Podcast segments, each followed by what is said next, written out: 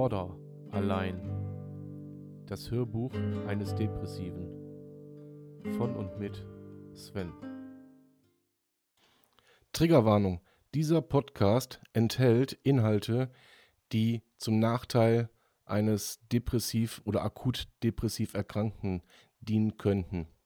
Also, bitte, wenn ihr euch dem nicht gewachsen fühlt, bitte schaltet ab. Ansonsten viel Spaß mit Hashtag Border allein.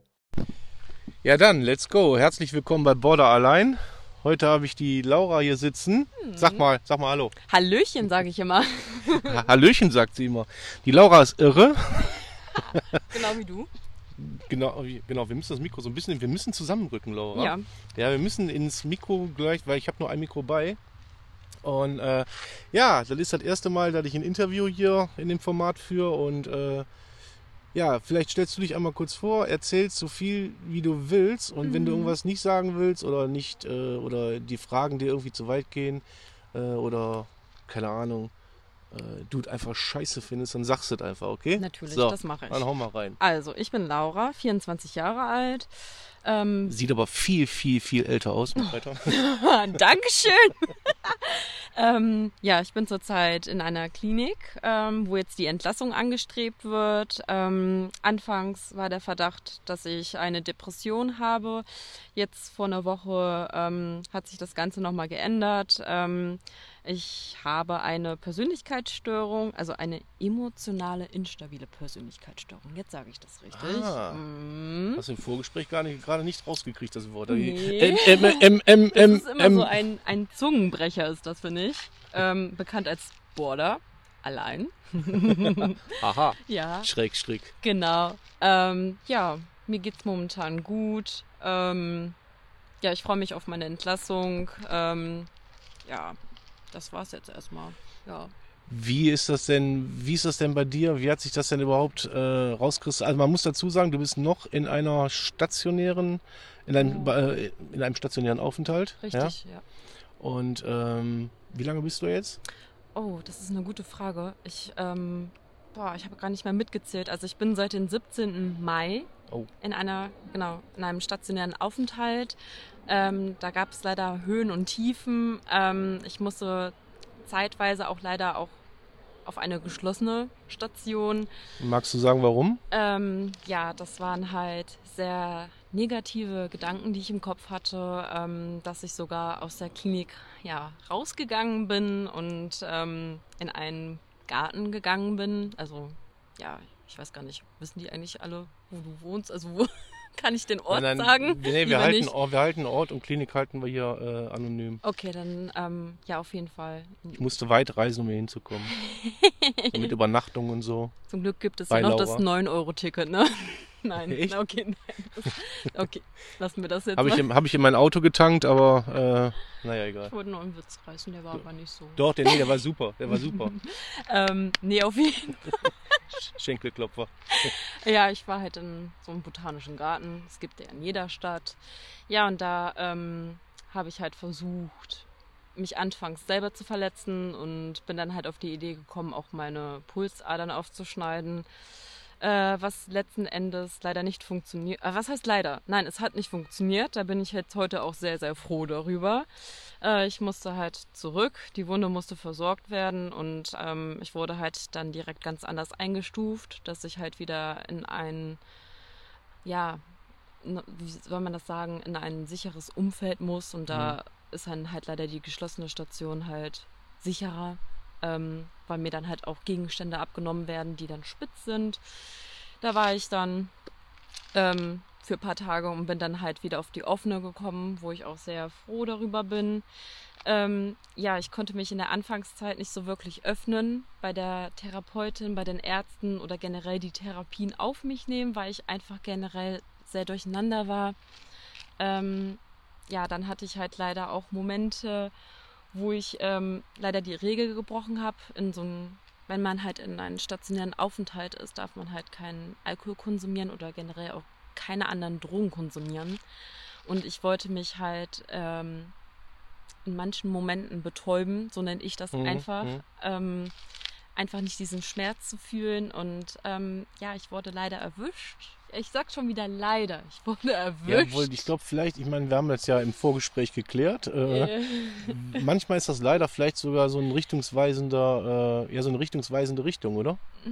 Vielleicht äh, im Zuge der Verbesserung dann. ja, ja, genau, genau. Also man verschlimmbessert Genau. das erstmal, aber dann hinterher, äh, man lernt ja auch dann daraus. Ne? Richtig, richtig. Ich habe das Ganze jetzt, also generell auch die Situation, was alles so passiert ist, auch reflektiert und ähm, also ich bereue es auf jeden Fall, was ich so gemacht habe, weil ähm, Du musst das, du musst das nicht sagen, ne? doch, doch, ich bereue es wirklich, Okay, doch. okay. Nee, das sind halt einfach imp impulsive Handlungen, die ich geführt habe. Mhm. Ich ähm, bin halt auch leider, ähm, ja, da, äh, in der Klinik gibt es halt ein Flachdach, da war ich halt auch auf dem Dach.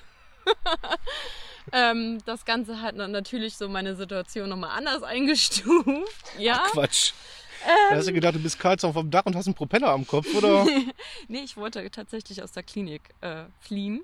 Weil ich Aus war der offenen. Ja, aus der offenen, weil ich war unter Beobachtung, ähm, weil ich zuvor ja erwischt wurde, dass ich Alkohol konsumiert habe und ich dachte halt, klar, ähm, da sind überall auch Zäune, aber jetzt nicht so wie im Gefängnis. Also man soll jetzt nicht denken, das ist jetzt, ähm, weiß ich Ja. gar nicht, du weißt, was ich meine. Ich kann Ich- das jetzt gar nicht gut erklären. Ähm, Ja, ich weiß genau, was du meinst. Ich Ja. war ja auch auf der offenen und ja, das gibt da Zäune, aber das ist dann eher dafür gedacht, dass vielleicht andere nicht reinkommen oder Richtig, irgendwelche ja. Hasen oder so da nicht Ja. rein. Denn natürlich kann man überall, äh, kann man jederzeit gehen, kommen und gehen, wie man will eigentlich. Äh, Aber es gibt halt einfach nur mal Regeln, an die man sich zu halten hat. ne? Man hat Ausgangszeiten. Genau. Ja. Äh, Wenn man sich nicht dran hält, dann muss man halt aus der Klinik raus. Das ist Richtig, halt einfach richtig, so. Ist ja, wie du schon sagst, kein Gefängnis Genau. sondern es soll ja, soll ja zur, ähm, ja, wenn ich im Krankenhaus bin und leg da ein Feuer, muss ich dann auch nach Hause gehen wahrscheinlich. Aber egal, wie ich ein gebrochenes Bein habe. Äh, gibt, äh, hat Konsequenzen dann meistens. Ja, Ähm, worauf ist das denn bei dir alles zurückzuführen? Magst du erzählen, äh, was so die, die Auslöser waren oder was, was für Auslöser du vielleicht vermutest, die dich ähm, ja, in die in die Situation. ja, in die Situation, haben. in die Krankheit getrieben haben. Weil ich sage ja immer wieder, die Krankheit hat jeder in sich. Depression, Borderline und was auch immer hat jeder in sich. Bei dem einen Mhm. bricht es aus durch irgendwelche Erlebnisse, bei dem anderen eben nicht. Der eine kann besser damit umgehen als der andere. Magst du erzählen oder? Boah, das ist eine gute Frage. Ähm, ja, ich, also ich habe halt, sage ich mal, jetzt nicht so eine schöne Kindheit gehabt. Ähm, das ist auch sehr kompliziert. Also das könnte ich jetzt hier nicht ins Detail erklären, weil dafür würde die Folge einfach zu lang gehen. Sagen wir es einfach so, ähm, ich habe als Kind nicht die Zuneigung bekommen, die Liebe, äh, die Aufmerksamkeit und Mhm. das Vertrauen, was halt echt wichtig ist, als Kind zu spüren zu bekommen. Und ähm, dadurch ähm, ja, war mein Start, sage ich mal, ins Leben nicht so einfach. In der Schule ähm, habe ich dann halt gemerkt, dass meine Freunde ganz andere Familienverhältnisse haben. Ähm, Mhm. Das war für mich auch dann sehr schwierig einzuschätzen, wie das dann ja mit mir weitergeht. Ähm, ja, dann habe ich auch nach der Schule eine Ausbildung angefangen, auch zu Ende gemacht. Das war aber auch sehr holprig, weil da äh, wurde ich leider ausgenutzt und habe da auch das erste Mal so richtig Mobbing mitbekommen. Also an der eigenen Haut, Mhm. sagt man das so, Mhm. ja, ne? Am eigenen Leib, ja. an eigenen Ja. Leib. Ja, und das war dann halt auch Momente, die mich echt ähm, runtergezogen haben. Und ähm, ja, ich habe aber alles in mich reingefressen. Ähm, und dann irgendwann habe ich halt gemerkt, irgendwas stimmt nicht mit mir. Und da habe ich dann, Wie hat sich das geäußert, dieses Ich- das stimmt nicht mit mir? ähm, ich habe halt gemerkt, dass ich, wenn ich traurig bin, dass ich das viel intensiver Mhm. fühle als andere. Und äh, bei mir hat die Psyche auch psychosomatische Symptome ausgelöst. Ich hatte jeden Monat eine Blasenentzündung. Dachte anfangs, es liegt an dem, also an dem Stress auf der Arbeit oder habe auch gedacht, es kommt von meinem Ex-Freund. Ähm, nee, aber das waren Warnsignale von meinem Körper. Also praktisch so eine Schutzfunktion, die dann einsetzt, äh, Genau. die sich dann meistens in irgendwelchen Schmerzen, Entzündungen oder sonst Mhm. irgendwas dann halt auswirkt. Ich kenne das selber. Ja, genau, das ist Ja. halt leider, der Körper schickt dir Warnsignale. Ja. Anfangs ähm, ja, sucht man halt andere Fehler, äh, aber es ist halt leider die Psyche. Und da kommt man halt erst, ja, Das ist eigentlich spät immer komischerweise, obwohl äh, das eigentlich mittlerweile in der Mitte der Gesellschaft angekommen ist, das ganze Thema Depression, ist es so, dass jeder Hausarzt erstmal hergeht und natürlich organisch alles ausschließt. Äh, Mhm. dann werden Blutbilder genommen und ich meine, Depressionen und kannst du nicht im Blut sehen, die kannst du nicht in den Organen sehen, die siehst du nirgendwo. und dann ist dann meistens immer eine extrem lange Zeit ins Land gezogen, Mhm. ähm, bis dann nur der Verdacht geäußert wird. Es könnte ja sein, ähm, dass es eine Depression ist. Gehen Sie mal da, da und dahin. Und dann hat man ja meist das Problem, man wartet, keine Ahnung, drei, vier Monate auf einen Termin und da geht man locker so ein Jahr drüber ins Land, ähm, anstatt man das direkt irgendwie ja, so parallel direkt abchecken lässt, weißt du? Ja, ich weiß, was du meinst. Es ist sehr, sehr schwierig, ähm, erstmal zu erfahren, dass es halt überhaupt, ja, leider eine Depression sein kann. Bei mir hat es auch sehr lange gedauert. Ich, äh, ich wurde ähm, letztes Jahr ähm, öfters von meinem Hausarzt krankgeschrieben. Er meinte auch, ich brauche erstmal ein bisschen Zeit für mich, weil es auf der Arbeit halt drunter und drüber lief. Also so eine Art, äh, ja, wie so ein Burnout, so ungefähr. Ja, das hat er nie geäußert. Ähm, ich weiß auch gar nicht, wie er, also was, welcher Grund. Also es gibt ja immer so ähm, Indikationen, wie man Mhm. krankgeschrieben wird. Mhm. Ich weiß jetzt gar nicht mehr, wie er mich krankgeschrieben hat. Aber er meinte halt, ich brauche einfach mal ein bisschen Zeit für mich. Sag ich mal, so ein extra Urlaub. Wurde dann halt für zwei Wochen krankgeschrieben. Hab dann gemerkt, ich brauche aber noch mehr Zeit. Und dann wurde ich halt auch mal länger krankgeschrieben bis ich halt dann das erste Mal ähm, an einem ganz krassen Tiefpunkt war, wo ich halt ähm, ja auch leider versucht habe, mir die Pulsadern aufzuschneiden. Und da hat es dann echt angefangen, ey scheiße, ich bin echt am Boden, ich brauche jetzt wirklich eine Hilfe um mich herum. Ich kann nicht allein sein. Ja, und dann Mhm. hat es angefangen mit der Klinik. Ich meine, ich kenne das, ich kenne diese Gedanken daran, ne? Mhm. an, äh, an Suizid. Also so, suizidale Gedanken, das kenne ich. Äh, aber ich habe zum Beispiel, also ich persönlich habe so, ein, so, ein, so eine gesunde Hemmschwelle, zu sagen, äh, der Gedanke ist die eine Sache, die Ausführung eine andere. Mhm. Ich meine, dann zeigt es ja im Prinzip nur, wie weit das eigentlich bei dir schon dann fortgeschritten ist. Mhm. Ähm, ja, wie bist du denn damit umgegangen, als du das das erste Mal versucht hast? Was hat das mit dir gemacht? Also, weil ich stelle mir das extrem, ja, extrem hart vor. Also ich, das war auf jeden Fall nicht schön. Also ich war da halt auch le leider alkoholisiert. Also ich hatte halt ja gut getrunken an den Abend, wo ich das gemacht habe und am nächsten Tag musste ich arbeiten. Ich bin dann halt wach geworden und habe dann halt gesehen, ey Scheiße, ich habe überall alles auf. Ich habe das dann halt verarztet. Bin aber dann auch zur Arbeit gegangen, weil ich bin halt immer so ein Mensch gewesen. Ähm, ich bin immer arbeiten Mhm. gegangen, egal was ich hatte. Das hat mich halt abgelenkt.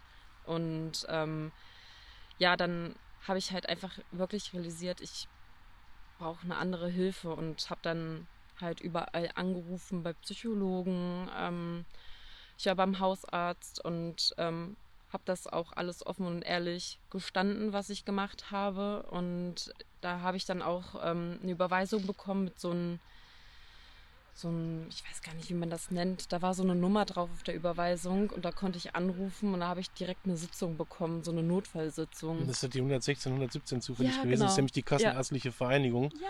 Und äh, die leiten dich dann direkt, weil Ja. jeder, jeder Psychologe und jeder Therapeut muss äh, ein gewisses Kontingent für diese Telefonnummer bereithalten. Also eure Psychologen oder eure Therapeuten, die ihr habt, die haben immer ein gewisses Kontingent an, an Stunden in der Woche frei, wo die Notfallstunden äh, machen. Ja, genau, Ja. diese, ja, genau, Genau. diese Sitzung. Ja, Mhm. da habe ich nämlich damals auch angerufen bei denen. ja. Ja. Wie ist das denn als du, weil man sagt ja, wenn man, wenn man ähm, das merkt oder wie auch immer, äh, der erste Weg sollte zum Hausarzt führen. Hat man dir denn damit auch direkt geholfen oder war das eher so, ja, so, so, so, eine, so eine, eine Zäsur, sag ich mal? Also es war schon schwierig, ähm, weil ich hatte halt Angst, dass die mich direkt auf eine geschlossene Station Mhm. bringen, weil ich hatte noch nie damit irgendwie eine Erfahrung gemacht. Ähm, aber als ich dann da wirklich in einem Zimmer saß und dann halt alles gesagt habe, was mich halt belastet, was mit mir los ist, was ich gemacht habe, ging es mir danach besser.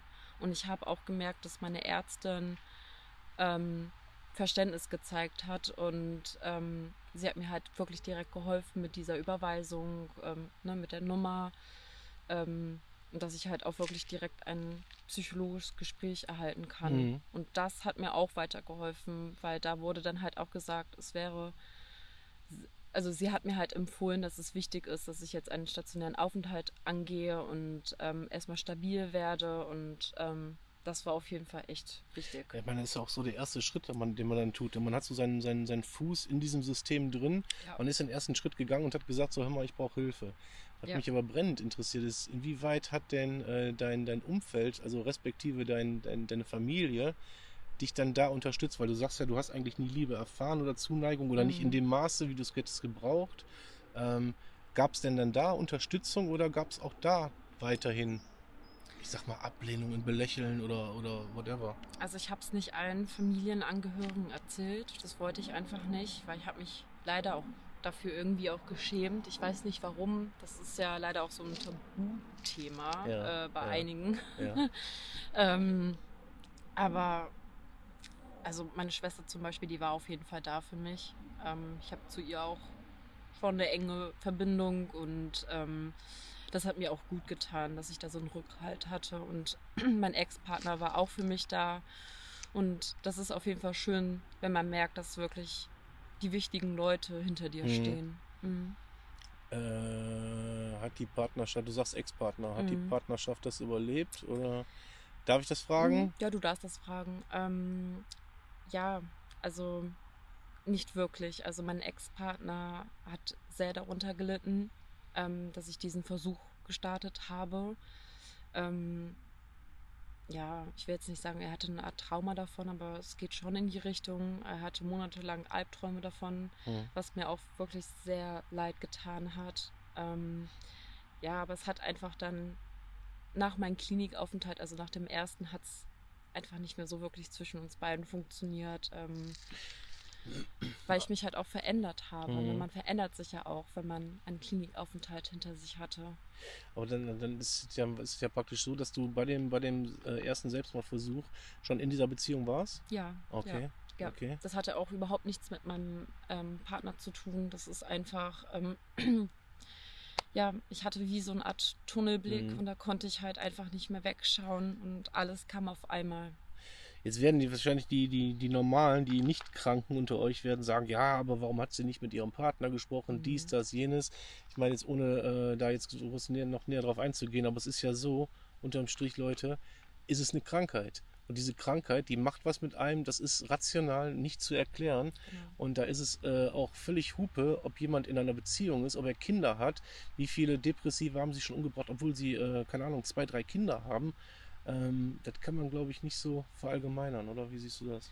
Nee, also das, das ist halt echt schwierig, Hilfe anzunehmen. Gerade von Leuten, ähm, die, sage ich mal, dich.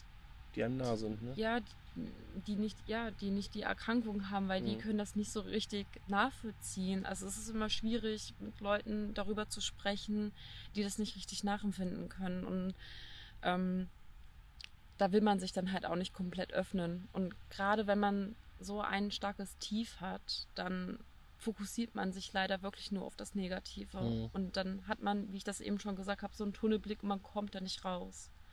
Aber ich kann euch nur sagen, es ist wirklich wichtig, Hilfe anzunehmen. Ähm, man kommt aus jedem Tief wieder raus. Man muss sich an den kleinen Dingen erfreuen und ähm, jetzt habe ich auch in der Klinik halt auch gemerkt, was für Skills ich anwenden kann, wie ich mich ablenke und Magst du mal davon erzählen, welche das dann, nur so ja. Beispiele, was das dann, in welchem Zustand welcher Skill für dich zutrifft? Das ist vielleicht für den einen oder anderen interessant, vielleicht kann man mhm. das irgendwie adaptieren oder ähm, ja. Also wenn ich merke, ich bin sehr, sehr angespannt und ähm, mir geht es gar nicht gut, ist es für mich als erstes erstmal wichtig, Musik zu hören. Ich muss dann wirklich auch für mich alleine sein. Ich setze die Kopfhörer rein, ich möchte mich dann bewegen. Und wenn ich merke, das funktioniert auch nicht wirklich, dann habe ich immer so, so ähm, Gummibänder am Handgelenk und dann lasse ich die immer so fletschen. Mhm. Also setzt also praktisch auch dann einen Schmerzimpuls. Genau, so einen Schmerzimpuls. Mhm. Und dann will ich halt für den Moment das halt haben. Ich, also wie ich, ja, ich möchte mich halt spüren, ich brauche diesen Schmerz, aber ich möchte mich halt auch nicht selber verletzen. Das ist halt Sinn des Zwecks, dass ich diese Skills anwende. Ähm, ich habe auch äh, Chilischoten, äh, die verwende ich aber sehr selten, wenn es wirklich nur ganz, also wirklich ganz schlimm ist, dann ja. wende ich die an. Ich ja. habe diese Chili-Bonbons und ich kann dir eins, ich habe noch die harmlosen, ich habe die mit Himbeergeschmack, die heben so ein bisschen was auf. Aber die gehen noch, das die ist schon gehen krass. Aber wir haben ja gerade schon im Vorgespräch, den, es gibt noch einen Skill, äh, den finde ich ziemlich heftig. Das ist die Vitamin äh, C Brausetablette äh, zu lutschen. Jetzt könnt ihr euch ungefähr vorstellen, was da passiert. Und glaubt mir, Ich habe gerade schon zu der Laura gesagt, da könnt ihr die Rasierklinge in der Hand haben. Da vergesst ihr, warum ihr die in der Hand habt, weil es ist einfach so widerlich. Überall schäumt das raus. Das ist wie nach einem. Nee, ist egal. Nee, das ist ein vernünftiger Podcast, das sage ich nicht. ähm, was mich interessieren würde, Ja. weil ich habe das so empfunden. Da kommt man in so eine Klinik Mhm. und dann guckt man sich so die, die Mitpatienten an und dann denkt man doch im, im, im ersten Schritt, Alter, was ist denn hier los? Was sind das denn für, für skurrile Gestalten? Ähm, arrangierst, aber ich war ja nur ein paar Tage da und du bist jetzt schon seit Mai, Mhm. wir haben ja jetzt August. Ähm, arrangiert man sich damit? Nimmt man von denen was mit oder wie ist der, wie ist dein Umgang dann mit den Mitpatienten, sag ich mal? Jetzt egal, welches Krankheitsbild die haben. Also, es ist manchmal echt sehr schwierig. Also, da sind auf jeden Fall einige Kandidaten, ähm, mit denen verstehe ich mich nicht. Ähm, den versuche ich dann halt einfach aus dem Weg zu gehen, weil man Mhm. möchte da einfach nicht noch mehr Konflikte haben. Also, was heißt Konflikte haben? Man braucht sowas halt einfach nicht, ne? Streit oder sonst irgendwas. Ähm, dann gibt es natürlich auch Leute, mit denen versteht man sich gut. Dann ist man auch gerne in Gesellschaft. Ähm, aber man muss halt auch wirklich aufpassen. Man hat auch Gruppensitzungen, also Therapien. Ähm, da sitzt man dann halt zusammen im Aufenthaltsraum mit einer Psychologen und dann erzählt, also erzählen halt mehrere Patienten halt so, was gerade so bei denen los ist und man diskutiert über ein Thema. Da muss man wirklich auch aufpassen, dass man gewisse Dinge nicht zu nah an sich ranlässt, weil man muss ja auch wirklich auf sich achten. Und ähm, wenn man halt auch merkt, nee, das ist zu viel, das kann ich gerade nicht, dann ähm, muss man wirklich einfach aufstehen und sagen, hey, das geht nicht, ähm, ich muss mich jetzt zurückziehen. Mhm. Und das mache ich auch wirklich, weil äh, ich bin ja auch wirklich da, um auf mich zu schauen. Ja. Mhm. Ja, ja, ich war auch am, also die, die ersten zwei Tage habe ich auch gedacht, so, äh, nee, du gehörst hier nicht hin. Aber man arrangiert sich damit und äh, ja. Ja. Was ist denn jetzt so innerhalb der, der Klinik, also die, die therapeutischen Maßnahmen, die, äh, die psychologischen Maßnahmen? Hat dir das irgendwas genützt? Also kannst du Leuten, die jetzt in deiner Situation waren oder generell Leuten, die, äh, die mal irgendwann in einer ganz kritischen Situation sind, kannst du denen eine Klinik empfehlen? Jetzt so aus Ja. deiner eigenen Erfahrung heraus? Also es kommt halt immer auf die Person an. Also wenn man dafür offen, also man muss wirklich schon dafür offen sein. Mhm. Anfangs ist es schwierig, da erstmal anzukommen ähm, und sich damit abzufinden, dass man wirklich jetzt aus seinem gewohnten Umfeld rausgerissen wurde und da wirklich Tag und Nacht ist. Ähm, aber ich kann es wirklich nur empfehlen, ähm, weil gerade dann kann man sich wirklich auf sich fokussieren und ähm, die Therapeuten, die da auch sind, die sind wirklich klasse. Ähm, bei denen konnte ich mich auch wirklich öffnen und einfach das sagen, was mir gerade wichtig ist und was ich besprechen muss. Und ja, gerade die Therapeuten haben es halt dann auch ähm, angesprochen, dass sie halt die Vermutung haben, dass ich nicht nur eine Depression habe, dass ich halt ne, diese Persönlichkeitsstörung habe. Und das hat mich halt in dem Moment halt auch wirklich erleichtert. Ne? Ist das, äh, jetzt wenn, du- wenn du den Vergleich ziehst zu einer normalen, stinknormalen Therapie, so wie ich mache eine Akuttherapie, das heißt, ich bin ein, zweimal die Woche, bin ich bei meiner Therapeutin. Jetzt ist es ja so, dass du ja tagtäglich da bist. Mhm. Ne? Äh, macht das einen großen Unterschied, weil, ich frage deswegen, weil bei mir ist es so, wenn ich eine Therapiestunde hatte, dann brauche ich immer so zwei, drei Tage, um das so ein bisschen zu verarbeiten. Weißt du, wie ich meine? Mhm. Ähm, jetzt weiß ich nicht, wie das bei dir gelagert ist, ob du da jeden Tag irgendwelche Anwendungen hast oder sonstiges. Ähm, was würdest du einschätzen? Ist es nach Härtegrad, dass man in die Klinik besser geht, um da täglich unter Beobachtung, unter Therapie zu sein oder wie auch immer? Oder äh, reicht da eine äh, ambulante Therapie? Oh, das kommt immer auf Nach den deiner Menschen. Einschätzung. Mhm, Es kommt immer auf den Menschen an. Also ähm, je nachdem, wie die Vorgeschichte ist, wie die Situation gerade ist, ist es halt in manchen Situationen sehr sinnvoll, dass Menschen stationären Aufenthalt lieber angehen, ähm, weil die halt rund um die Uhr, sage ich mal, ja nicht bewacht sind, Ja, aber beaufsichtigt ja, werden, genau, ne? genau, weil da halt wirklich auch das Pflegepersonal rund um die Uhr da ist, dass man einen Ansprechpartner hat. Und eine Klinik ist dafür da, dass man stabil wird. Und Menschen, die halt in der Klinik sind, die, die sind nicht stabil. Die Mhm. müssen erstmal wirklich stabil werden, um die Therapie richtig angehen zu können. Und ähm, zum Glück gibt es ja auch immer diese Vorsitzung, also dieses Aufnahmegespräch und da wird es ja auch mit einem besprochen, welche Therapie jetzt sinnvoll wäre, ob teilstationär, das wäre ja eine Tagesklinik. Da wäre man ja dann morgens von, weiß ich nicht, von 8 bis 16 Uhr da und äh, ja, oder die Stadt, ja, der stationäre Aufenthalt. Und äh, da hast du einmal die Woche ein Einzelgespräch. Und, Ah, okay. Ähm, ja, das hilft. Ist natürlich auch anstrengend, ähm, weil man danach auch aufgewühlt ist, aber man hat ja auch in den nächsten Tagen verschiedene Therapien, wie zum Beispiel die Ergotherapie. Da lernt man halt wieder, ja, aktiv zu sein. Ähm, zum Beispiel, ich habe eine Zeit lang auch gemalt, das wende ich jetzt wieder an oder die Musiktherapie. Cool. So kreative ja, Sachen dann, ne? Genau. Ja, Und es cool. macht ja dann auch Spaß, das lenkt ja dann auch ab und man ist auch wieder aktiv. Und das, das tut wirklich gut. So, jetzt sagst du ja selber, die Entlassung, die steht dann jetzt ja nicht unmittelbar bevor, aber äh, die ist jetzt dann doch in Sichtweite. Mhm. Wie, äh, wie respektvoll siehst du deine Entlassung an? Also mit wie viel Respekt, Angst oder äh, ja, trittst du der gegenüber? Weil im Prinzip wirst du ja dann, ich sag mal, du wirst montags entlassen und dann bist du wieder da, ähm, wo du vorher warst. Mhm. Ähm, wie viel Angst ist dabei? Da ist auf jeden Fall eine sehr große Angst. Ähm, das muss ich offen und ehrlich sagen. Aber ich glaube, das ist auch normal, weil ich mich jetzt über diesen gewissen Zeitraum auch daran gewöhnt habe, ähm, ja, rund um die Uhr einen Ansprechpartner, Mhm, sage ich mal, zu mhm, haben, was mhm. ich ja auch nicht immer anwende. Ne? Ähm, aber Ja, ich freue mich drauf. Also ich habe auf jeden Fall jetzt in den letzten Wochen sehr viel mitgenommen. Ähm, ich bin positiv eingestellt. Klar, es gibt immer diese Phasen, auch am Tag. Mal fühle ich mich nicht so gut, aber ich versuche mich nicht mehr so viel davon beein beeinzuflussen und äh, gehe sehr optimistisch einfach daran. Ja, cool. Ja. Ich meine, äh, ich, mein, ich kenne dich ja jetzt ein bisschen und äh, es ist tatsächlich so, dass wenn jemand alleine schon mit dem Willen, das schaffen zu wollen, aus dieser Klinik geht, ja, und mit so einigen Skills und Möglichkeiten, dass da die, meiner Meinung nach, die Chance auch wirklich groß ist, äh, dass man dann so einigermaßen ins Leben führt. Aber wirst du denn jetzt, wie soll ich das jetzt sagen, wirst du denn so, so wie so eine Art resozialisiert? Also hast du vorher, hast du Aufenthalte zu Hause oder ähm, ich sag mal, schmeißt man dich montags raus und sagt, so, hier, Lauralein, äh, guck, wie du klarkommst in der großen, weiten Welt. Wie läuft das? Nee, also ich werde auf jeden Fall vom stationären Aufenthalt entlassen. Und ähm, da ist wohl eine Ärztin, die möchte bei mir eine DBT-Behandlung durchführen.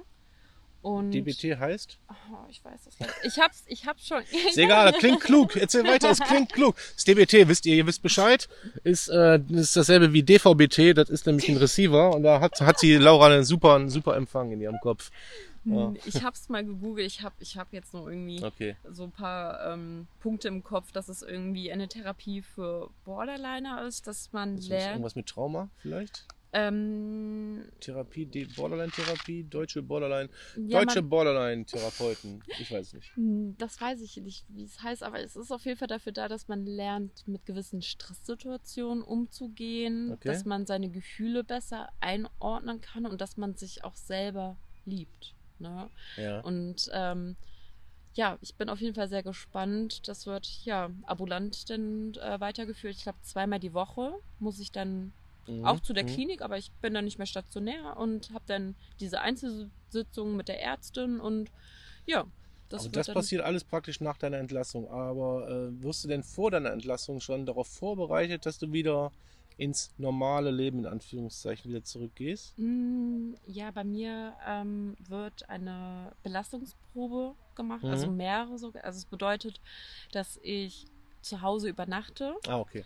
ähm, und dann halt am nächsten Tag wieder in die Klinik fahre und dann wird dann halt daran dann abgeschätzt, ne, wie sehr mich das mitnimmt und ja. Jetzt ist man ja, guck mal, jetzt Mai, das sind jetzt ungefähr, ich sage jetzt mal drei Monate. Mm. Ja? Drei Monate, das ist ähm, im Prinzip hat dein Leben jetzt drei Monate draußen, ich sage jetzt mal draußen, Mhm. hört sich ein bisschen so an, als ob du im Knast wärst, aber du weißt, wie ich meine, Mhm. hat ja stillgestanden. Das heißt, äh, du musst ja dein, dein, dein ganzes, dein ganzes, das, was, was du vorher hattest, Hm. dein ganz soziales Umfeld, Job, dies, das, jenes, es muss ja alles wieder neu aufgebaut werden. Oder sehe ich das falsch? Oder Also, wie sieht die Situation da aus? ähm, ja, also Erzähl mal halt mal fest, dann kann Ja. ich mir eine Zigarette anmachen. Ja, also ein Job Also ich bin leider zurzeit arbeitslos. Ähm, ich musste meine Ausbildung abbrechen. Ähm, da werde ich auf jeden Fall mir einen neuen Job suchen. Wie ich das noch alles mache, das weiß ich noch nicht. Ähm, wichtig ist es für mich jetzt erstmal, äh, ja, zu Hause, sage ich mal, wieder anzukommen. Ähm, meine Freunde, die stehen hinter mir. Ähm, die, die wussten auch, dass ich jetzt eine Zeit lang weniger Kontakt mit denen haben werde. Ähm, aber ich habe mich jetzt in den letzten Wochen auch wieder bei denen gemeldet, habe auch schon ein paar Freunde getroffen. Das hat auch sehr gut getan, weil das hat mich auch wieder Schön. An mein Leben erinnert, außerhalb der Klinik. Ne? Cool. Äh, wie gehen die damit um? Wie gehen die mit dir dann um? Ich weiß ja nicht, ob sie, äh, bevor du in die Klinik gegangen bist, ob die da schon von wussten, dass, dass was mit dir nicht stimmt. äh, aber jetzt wissen sie es ja. Jetzt haben sie ja praktisch dieselbe Diagnose wahrscheinlich mitbekommen, mhm. die du ja selber irgendwann dann bekommen hast.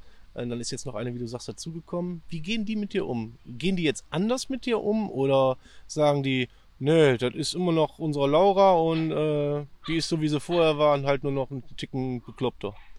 Hm, also das hat sich eigentlich gar nicht verändert. Da bin ich auch sehr froh darüber. Also ich kann das jetzt nur zurzeit beurteilen, wo ich noch in der Klinik bin. Ich weiß nicht, wie es ist, wenn, wenn ich wirklich entlassen bin, ja. aber ich gehe sehr stark davon aus, ähm, dass meine Freunde hinter mir stehen und ja, die sagen selber auch, ich bin immer noch so, wie ich vor ein paar Jahren war. Ähm, die merken auf jeden Fall, dass es mir jetzt besser geht. Ähm, aber ja, das tat auf jeden Fall gut zu hören, dass, dass ja, wie soll ich das sagen, dass sich ähm, der Blick auf mich nicht verändert hat. Mhm.